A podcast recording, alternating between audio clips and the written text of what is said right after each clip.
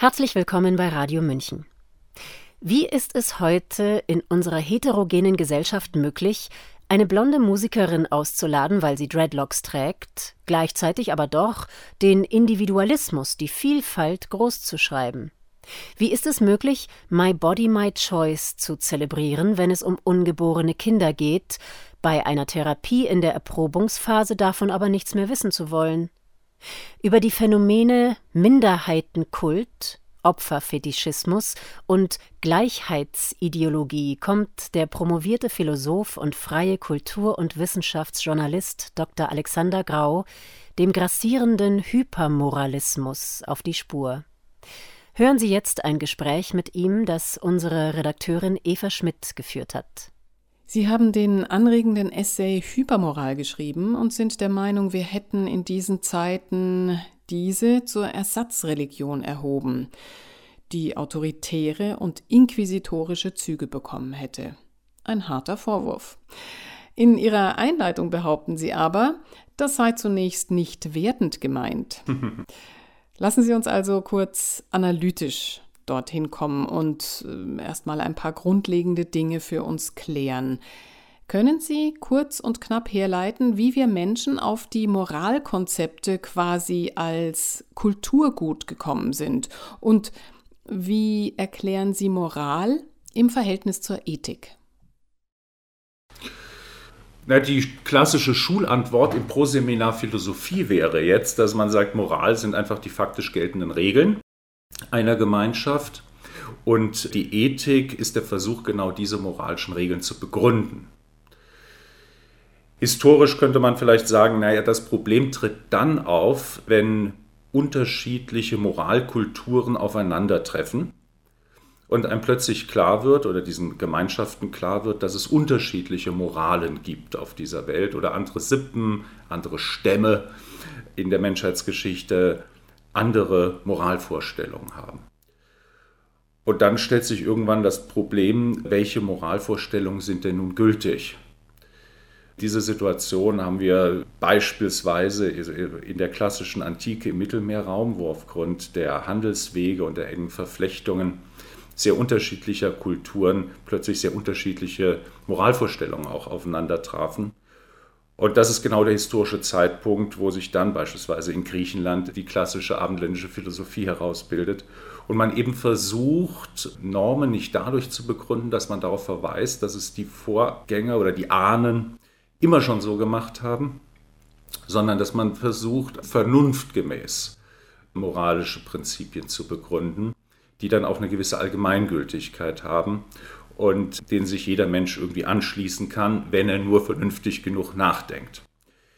Nun wissen wir alle, dass es leider diese eine reine Vernünftigkeit nicht gibt, sondern dann eben doch man zu sehr unterschiedlichen Ergebnissen kommen kann. Und jeder für sich behauptet dann wieder, sein Ergebnis aber sei das Vernünftige.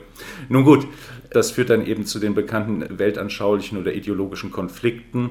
Aber erst einmal, Sie haben ja gefragt nach dem Unterschied von Moral und Ethik, kann man tatsächlich sagen, Ethik ist genau dieser Versuch, moralische Normen allgemeingültig, universal vernünftig zu begründen. Mhm.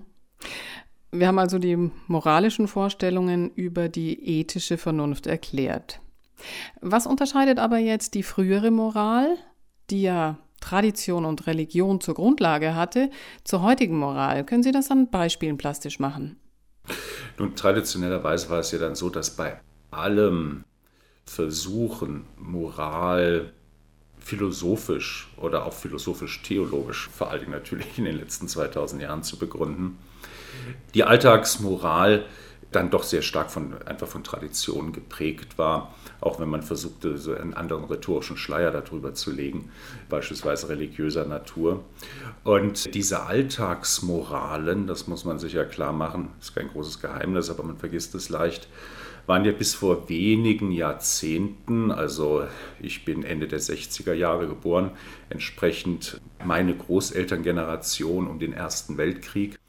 Und erst recht noch für deren Eltern galten ja ganz andere moralische Normen und äh, moralische Vorstellungen als für uns. Und die betrafen vor allen Dingen das Handeln des einzelnen Individuums. Das war also in ein viel engeres moralisches Korsett eingespannt was die Ansprüche an das äh, einzelne Individuum betraf. Das seine Rolle in der Gesellschaft, das waren sehr festgefügte soziale Rollen, die man auch zu erfüllen hatte, aber die waren eben auch immer moralisch konnotiert. Und diese Moral lief kurz zusammengefasst vielleicht auf eine gewisse Verzichtsethik hinaus, dass man eben, was wir heute unter Emanzipation verstehen, dass man davon eben absieht, sondern dass man als Individuum eben die Pflichten zu erfüllen hat, in die man einfach gestellt ist in eine Gesellschaft. Oder als Frau oder als Mann oder als Sohn eines Handwerkers oder wie auch immer. Also das war ein ganzes Panoptikum an, an Pflichten, die man aufgrund der Geburt schlicht und ergreifend gestellt war, aufgrund seiner Herkunft. Das ist aus ganz, ganz unterschiedlichen sozialen Gründen heraus dann im Laufe des 20. Jahrhunderts aufgelöst worden, diese ganz strengen Moralvorstellungen, enorme Schübe in diese Richtung waren natürlich die beiden Weltkriege, die viele Sozialgefüge völlig zerstört haben. Die Industrialisierung, die Verstädterung, die ja was als schon weit im 19. Jahrhundert einsetzt. Und schließlich dann die Kulturrevolution der 60er Jahre, was wir dann so ein bisschen schlagwortartig mit 68 verbinden. Und die haben das Verhältnis von Moral und Individuum völlig neu austariert. Das Individuum ist nun emanzipiert, ist frei und diese strengen, quasi asketischen, auf Verzicht ausgelegten Moralen, denen unsere Vorfahren unterlagen sind, weitestgehend, auch nicht vollständig, aber weitestgehend insbesondere in den liberalen urbanen Milieus Westeuropas beiseite geschoben worden. Das mag irgendwo auf dem Land, wo auch religiöse Vorstellungen noch eine größere Rolle spielen, nach wie vor noch ein bisschen so sein, aber im Großen und Ganzen sind wir da wesentlich liberaler geworden. Dafür haben sich aber die moralischen Diskurse mehr aufs Gesellschaftspolitische verlagert. Also man hat sehr viel strengere Anforderungen, beispielsweise an die Politik, an das moralische Handeln der Politik. Wir können die klassischen Themen nehmen, die uns in den letzten Jahren beschäftigt haben. Einwanderungspolitik, Klimapolitik, das Verhalten während Corona oder auch jetzt ganz, ganz aktuell die Debatte um den Ukraine-Konflikt. All das ist plötzlich enorm moralisch aufgeladen. Wir haben es also sozusagen mit einer Verlagerung der moralischen Diskurse vom ganz individuellen ins gesellschaftspolitische zu tun.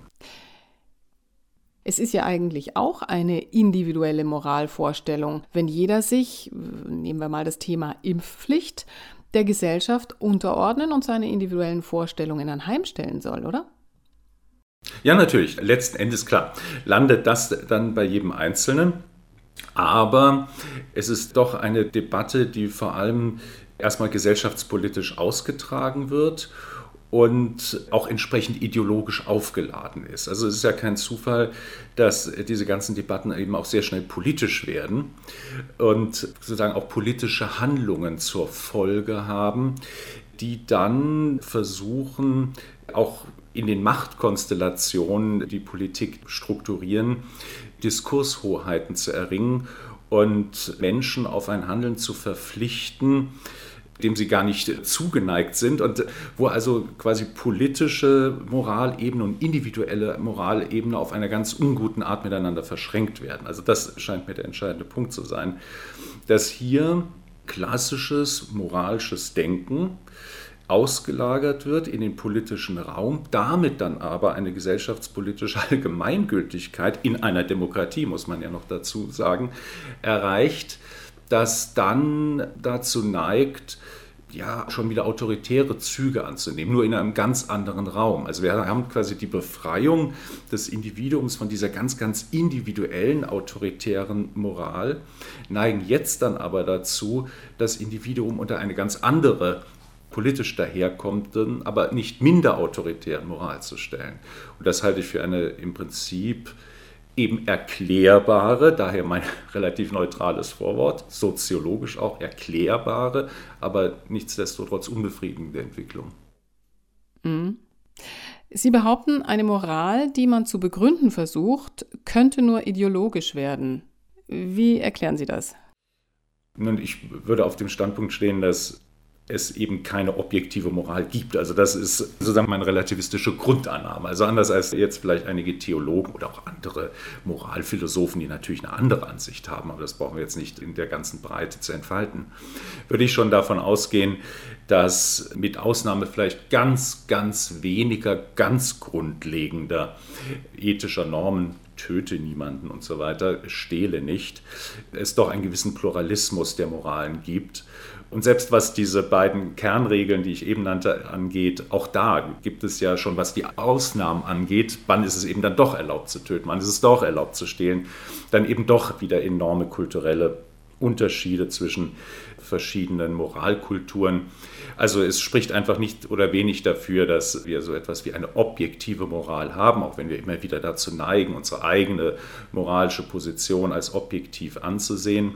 Das ist aber gerade in einer pluralistischen Gesellschaft, die wir ja haben oder sehr, sehr viele sogar wollen, hochproblematisch, weil eben dann jeder damit herkommt, dass er die allein richtige, objektive und vernünftig begründete Moral hat und das führt in diesen sehr heterogenen, pluralistischen Gesellschaften, die wir haben, unter Umständen eben zu enormen Konflikten. Mhm. Und welche Rolle hat denn dann die Kirche heute? Nun gut, die Kirche hat ein bisschen eine Parallelentwicklung zu dem vollzogen, was wir gesamtgesellschaftlich durchlebt haben oder was ich auch eben beschrieben habe. Man hatte ursprünglich, ja, das wissen wir ja alle, sehr klare moralische Vorstellungen über einige Jahrhunderte, die theologisch hergeleitet wurden. Ob die sich jetzt unmittelbar so aus der Bibel ableiten lassen, das haben wir völlig dahingestellt. Man hatte sie eben und man bildete sich ein, sie seien aus der Bibel abgeleitet. Das ist vielleicht die neutralste Formulierung. Unter den Modernisierungsentwicklungen des 19. und 20. Jahrhunderts sind dann diese moralischen Ansprüche ähnlich wie andere mehr weltlich-säkularen, traditionsbezogenen Moralvorstellungen, auch diese nicht mehr allgemein oder immer schwerer vermittelbar geworden. Und stattdessen hat sich dann die Kirche auf gesellschaftspolitische Appelle verlegt. Also ganz ähnlich wie die Gesamtgesellschaft auch. Es stand sicherlich in der kirchlichen Ethik ursprünglich mal das Individuum im Mittelpunkt und das ist eben ein möglichst züchtiges, möglichst sittliches und so weiter und so weiter Leben zu führen hat, haben die Kirchen nun ihren moralischen Fokus eher auf gesellschaftspolitische Fragen gelenkt. Mhm. Das Symbol der Gnade Gottes sind keine sich reichenden Hände, es ist das Kreuz, schreiben sie. Die religiöse Erlösung findet also nicht im Diesseits, sondern im Jenseits statt. Da ist es doch nicht verwunderlich, dass die aufgeklärte Gesellschaft im Gutsein, im sich zuwenden und verstehen ihre Erlösung sucht. Was ist denn daran gefährlich? Nun, gefährlich ist daran, dass zwei Dinge. Zum einen der autoritäre Charakter, der eben Moral notwendigerweise innewohnt. Machen wir uns nichts vor, nicht nur die vielleicht anachronistischen Moralvorstellungen vergangener Jahrhunderte waren autoritär, sondern Moral ist es ganz generell. Moral arbeitet eben mit Vorschriften, Vorschriften, die allgemein gültig sind und Moral hat daher einen latent autoritären Charakter. Das muss sie auch haben. Das ist auch erstmal gar nicht rundherum kritisch zu sehen. Natürlich muss sich jeder eben an die Regeln halten und kann nicht immer frei entscheiden, ob er da nun zustimmt oder nicht, aber man muss das eben im Blick behalten. Moral hat eben einen extrem autoritären Charakter.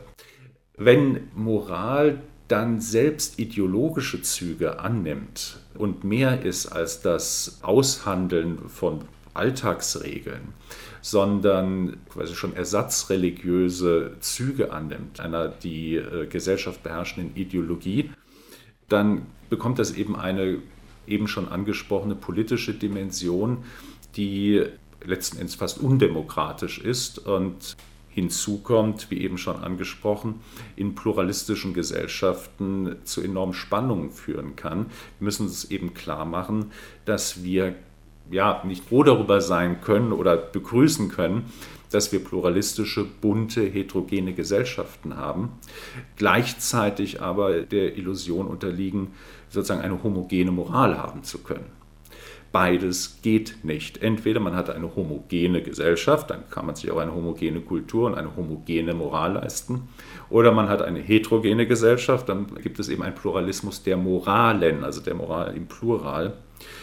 Und wenn man das nicht einsieht, dann sind eben gesellschaftliche Spannungen vorprogrammiert. Und dann wird die Moral zum Moralismus. Dann wird die Moral zum Moralismus. Moralismus also ich unterscheide hier in dem Essay zwischen Moral, Moralismus und Hypermoral. Also kurz zur Begriffsklärung, was Moral ist, das hatten wir eben kurz besprochen. Moralismus hatten wir auch schon früher. Moralismus war, wenn Leute eben in einer ganz überzogenen Art und Weise auf ihre Moral bestanden haben. Also Moralismus kann auch in früheren Jahrhunderten jemand gewesen sein, der, was weiß ich, über das unsittliche Leben seines Nachbarn sich aufregt oder so etwas. Also wo die Moral im Leben eine etwas überzogene Stellung bekommt.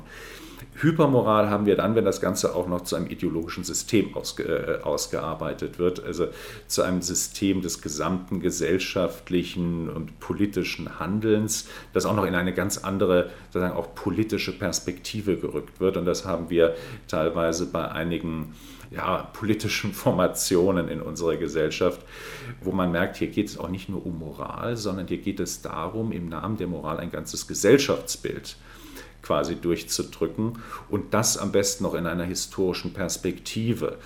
Konkret gesagt, gibt es ja gerade im linksliberalen Milieu westlicher Länder nicht wenige, die offensichtlich meinen, dass unsere westlichen liberalen, linksliberalen Vorstellungen so etwas wie der Endpunkt oder geradezu das Ziel der Geschichte sind. Wir sehen aber auch gerade sehr aktuell, dass da vielleicht nicht alle mit einverstanden sind auf diesem Globus und dass das einfach auch anmaßend ist. Und dieser Hypermoralismus, wie ich das dann nennen würde, also dieses Aufblähen moralischer Vorstellungen nicht nur zu einem Moralismus, sondern gerade zu einem geschichtsphilosophischen Prinzip, also einer Ideologie, die siegessicher weiß, dass sie das Ende der Geschichte darstellt, das ist hochgefährlich und kann wiederum zu extremen Konflikten führen. Hm. Ich zitiere Sie nochmal. Der spätmoderne Moralismus ist auch ein Ergebnis der Individualisierung. Also nochmal zurück zum Individuum. Im Moralismus ist ja jeder für alles selbst verantwortlich. Wir haben täglich extrem viele Entscheidungen zu treffen. Das ist die kolossale Überforderung. Wie ist es denn gelungen, diese Bürde zu übertragen auf das Individuum? Oder anders gefragt, was hat das ja nie erreichbare Selbst mit der Wohlstandsgesellschaft zu tun? Nun, also erstmal der Individualismus moderner Gesellschaften ist ja ein Produkt der ökonomischen und sozialen Entwicklung. Individualismus muss man sich erstmal leisten können. Es ist ja ganz einfach. Also setzt einen gewissen Wohlstand voraus und diesen Wohlstand haben sich die europäischen Gesellschaften seit ja, dem frühen 19. Jahrhundert nach und nach, Generation für Generation erarbeitet und entsprechend haben sich eben die Moralvorstellungen und auch die Vorstellung vom gelungenen Leben und von dem, was ein Individuum ist und sein sollte, idealerweise grundlegend geändert. Und Vorstellungen von Emanzipation, Selbstsein, Selbstentfaltung, Selbstfindung, auch diese ganze Terminologie, das war ja ursprünglich eine Terminologie, die noch vor 200 Jahren vielleicht ein paar exzentrische Adlige sozusagen lebten. Und das ist heutzutage Massenkultur geworden. Und das ist ja auch gut und richtig so, nur entsprechend verändert sich eben die Moral in dem schon eben beschriebenen Sinne. Denn traditionelle Moralvorstellungen werden dann eigentlich zum Emanzipationshindernis. Das klassische Beispiel wäre natürlich jetzt traditionelle Sittlichkeitsvorstellungen in sexueller Hinsicht. Wenn ich da einem relativ konservativen Reglement unterliege, kann ich mich eben nicht so sexuell emanzipieren, wie ich das vielleicht möchte, wenn ich dieses Bedürfnis habe. Also sind moralische Regeln immer ein gewisses Emanzipationshindernis und kollidieren daher mit den Individualitätsvorstellungen, die dann in einer modernen Wohlstandsgesellschaft entstehen das ist der Grund dafür, dass dann Moral auf dieser individuellen Ebene erst einmal auf dieser traditionellen Ebene sehr unpopulär wird, als auch einfach als, als irgendwie spießig ein bisschen abgetan wird und dass in dem schon beschriebenen Sinne dann Moralvorstellungen ausgelagert werden, die Menschen ja dann doch brauchen, weil Moral gerade eben in einer säkularen Gesellschaft, in der Religion eine untergeordnete Rolle spielt, auch Sinn und Orientierung geben. Man gehört halt irgendwo dazu, man gehört zu einem gewissen Moralmilieu, könnte man es vielleicht einfach nennen, in der gewisse Ideale und Werte geteilt werden. Und auf diese Ebene werden dann Moralvorstellungen ausgelagert. Hinzu kommt, kommt dann eine, ja, wie ich finde, problematische Entwicklung, dass dieses in einer Wohlstandsgesellschaft das Emanzipationsbedürfnis des Individuums früher oder später die Tendenz hat, zu einer gewissen Anspruchshaltung gegenüber der Gesellschaft zu werden. Also, dass er sozusagen etwas passive Recht, mich eben frei zu entfalten, wird weiter und uminterpretiert zu dem Recht, das die Gesellschaft es mir zu ermöglichen hat, dass ich mich frei entfalte. Und daraus werden dann eine ganze Reihe Forderungen abgeleitet und die dann mit dieser Ideologie der Emanzipation und Befreiung dann begründet werden. Und so wird dann nochmal ein zusätzlicher moralischer Diskurs aufgemacht, der tatsächlich neu ist, nämlich vermeintliche Anspruchsrechte des Individuums an die Gemeinschaft. Mhm. Sehen Sie da Gendern in der Sprache als Beispiel? Das sind viele. Das Gendern ist ein sehr gutes Beispiel. Aber auch, wenn ich weiß, dass das umstritten ist, aber selbst sowas wie beispielsweise dieses Thema Kinderbetreuung ist vielleicht ein typisches Beispiel, wo man sich halt ernsthaft eigentlich von einer sozialphilosophischen Ebene fragen kann, ist es wirklich Aufgabe des Staates sozusagen, die Vereinbarkeit von Beruf und Familie wirklich zu regulieren? Kann man sehr unterschiedlicher Meinung sein, aber man kann natürlich schon die Meinung vertreten, naja, also es ist letzten Endes eine Privatgeschichte, sich zu entscheiden. Und als erwachsener und reifer Mensch weiß ich halt, dass es Unvereinbarkeiten gibt im Leben. Ich kann eine ganze Menge Sachen nicht gleichzeitig machen, sondern muss mich für eine entscheiden. Und warum sollte es jetzt Aufgabe des Staates sein, im Namen von Emanzipation und Selbstentfaltung und Selbstfindung und alles Mögliche zu ermöglichen? Nicht? Gendern ist das andere Beispiel. Also es gibt, eine, wenn man vielleicht länger nachdenkt, eine ganze Reihe Beispiele, wo plötzlich der Allgemeinheit, konkret dann dem Staat, die Aufgabe übertragen wird, Emanzipationsvorstellungen zu ermöglichen. Und das führt dann aber durch die Hintertür dazu, dass der Staat eben immer reglementierter und immer mächtiger wird und dass diese vermeintlichen Freiheiten dadurch erkauft werden, dass der Staat sich Regelungen anmaßt, die eigentlich nicht liberal sind. die Erklärung war noch wichtig, sonst hätte es wahrscheinlich einen riesigen Aufschrei gegeben. Aber nochmal zurück zu Ihrem Essay, der 2017 erschienen ist. Da war die Empörungslust über Andersdenkende noch in den Kinderschuhen. Sie hatten da allerdings schon so eine Ahnung, die Gesellschaft aber offenbar nicht. Wie konnte denn diese Empörungslust, die jetzt an ungeimpften oder, gehen wir ein Ereignis weiter, an Putin-Verstehern oder Russen ausgelassen wird, sich in den letzten Jahren entwickeln? Also neben den schon beschriebenen soziologischen und auch religionssoziologischen Entwicklungen ähm, ist ein ganz entscheidender Punkt, machen wir uns nicht zu, natürlich die Medien. Also ich denke, viele äh, Themen, also Reizthemen der, der, der, letzten Jahre hätten ja niemals diese Prominenz oder auch diese, diese Aggressivität bekommen, wenn wir nicht die mediale Infrastruktur hätten, die wir eben seit einigen Jahren haben. Also noch in den 90er Jahren, würde ich sagen, hätten solche Themen natürlich eine gewisse mediale Prominenz gehabt, aber niemals dieses Aggressionslevel erreicht, das sie wirklich haben und insbesondere eben die sozialen Netzwerke und insbesondere so etwas wie Twitter, wo dann also Leute direkt und unmittelbar miteinander in Kontakt stehen und aufeinander losgehen und die halt eigentlich etwas Positives ermöglichen, also dass plötzlich Sozialmilieus miteinander in Kontakt kommen, die nie zuvor miteinander wahrscheinlich gesprochen hätten oder in Kontakt gekommen wären,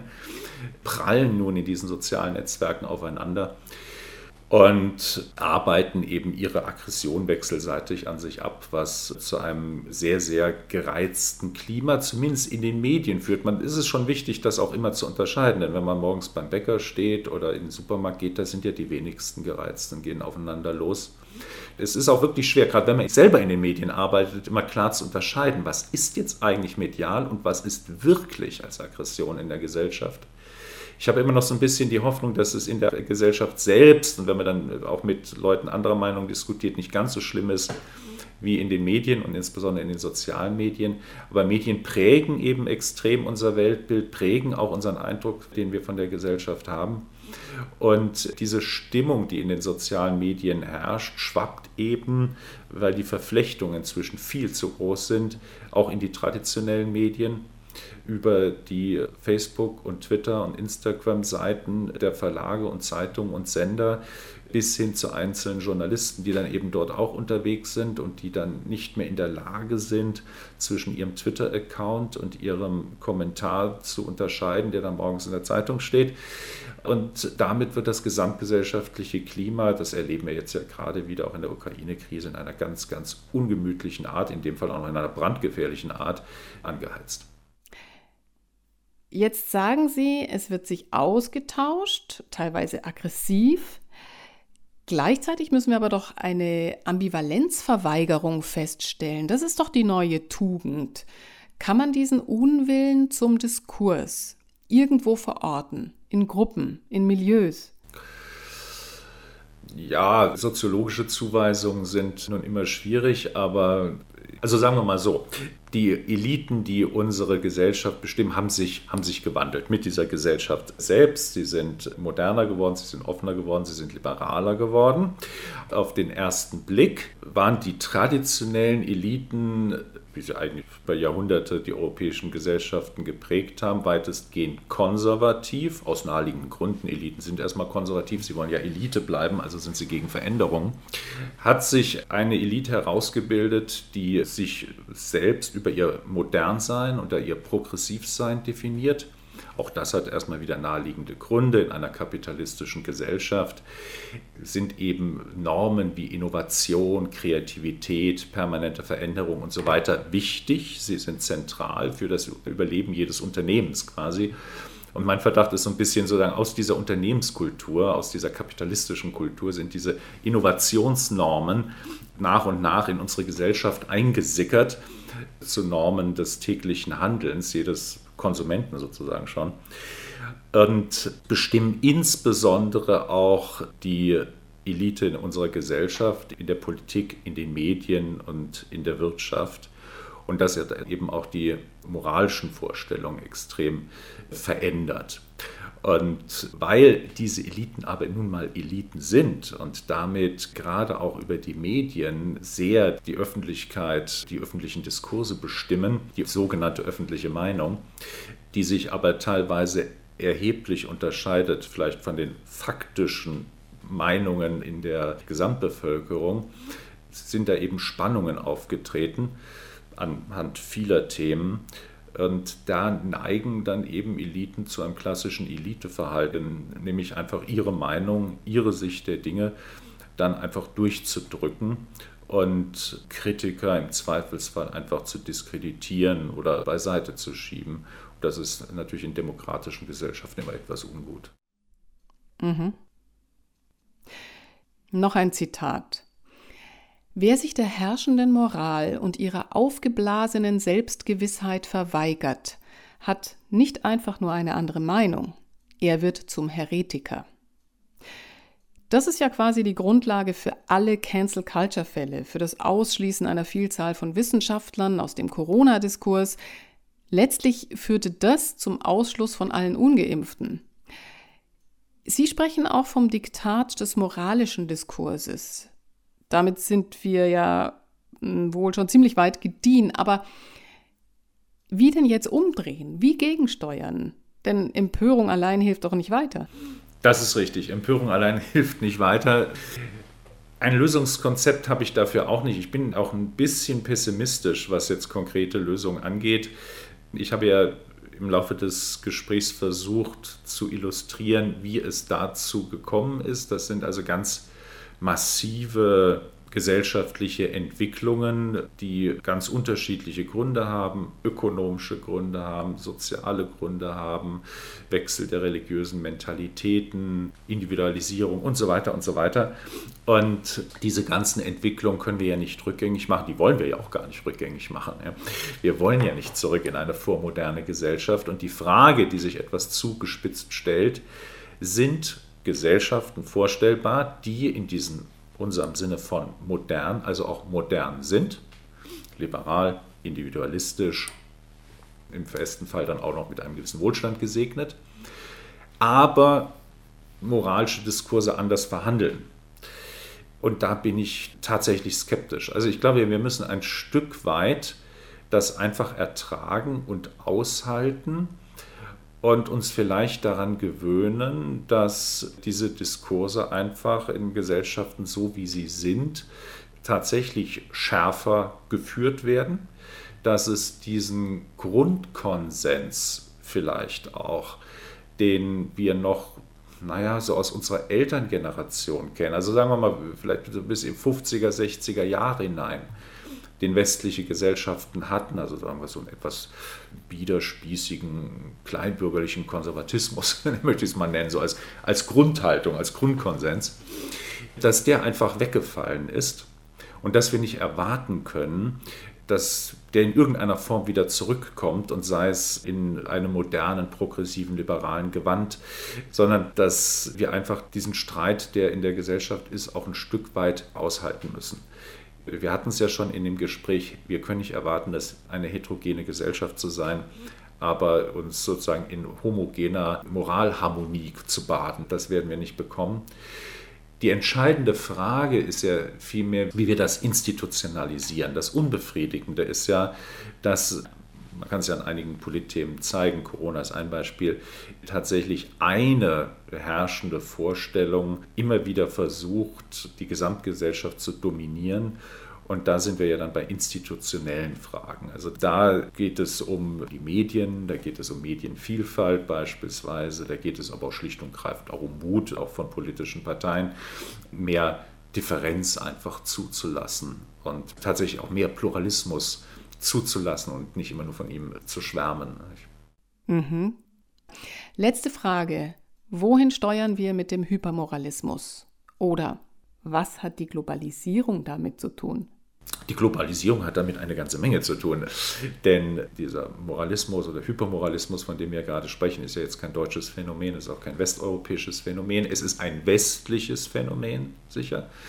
Der andere Ausdruck ist ja des globalen Nordens, wie man das so nennt also der Wohlstandsgesellschaften auf diesem Globus. Und auch da haben wir es wieder mit dem schon beschriebenen soziologischen Phänomen zu tun, dass sich hier eben eine internationale Elite, das ist überhaupt nicht verschwörungstheoretisch jetzt gemeint, aber so ganz klar beschreibbar, das ist ja auch, wer mal studiert hat, weiß oder im Ausland weiß, es gibt dann eben einfach diese, ist ja auch leicht nachvollziehbar, bildet sich eine internationale Elite von Menschen raus, die dann eben im Ausland studiert haben und an internationalen Organisationen arbeiten und in internationalen Konzernen und dann ist man einfach, ist auch gar nicht als Vorwurf gemeint, erstmal mental anders entwickelt als Leute, die vielleicht sehr lokal verankert sind, andere Ausbildungs- oder andere Bildungswege beschritten haben. Das Problem dieser sich international gebenden oder nicht nur gebenden, sondern auch tatsächlich ihr Leben so lebenden Elite, die die Geschicke dieses Globus inzwischen doch enorm prägt, ist eben, dass sie ihre Maßstäbe eben zum Maßstäbe von allen anderen macht. Und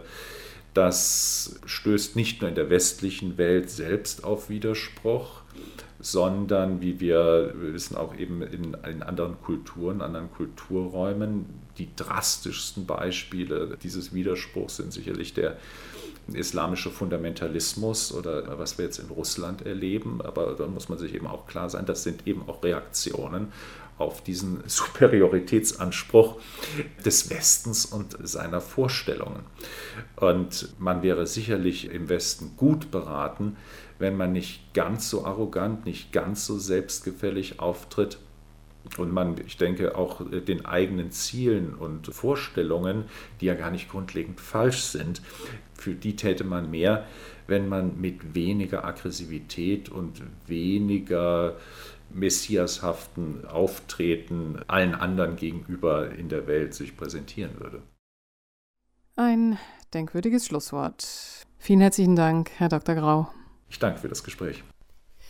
Sie hörten, die Tyrannei der Werte hat viele Gesichter mit dem Philosophen und freien Kultur- und Wissenschaftsjournalisten Alexander Grau. Das Essay, über das sich unsere Redakteurin Eva Schmidt mit ihm unterhalten hat, heißt Hypermoral. Die neue Lust an der Empörung ist im Claudius Verlag erschienen, hat 125 Seiten und kostet 15 Euro. Mein Name ist Sabrina Khalil und ich wünsche Ihnen jetzt noch einen angenehmen Tag.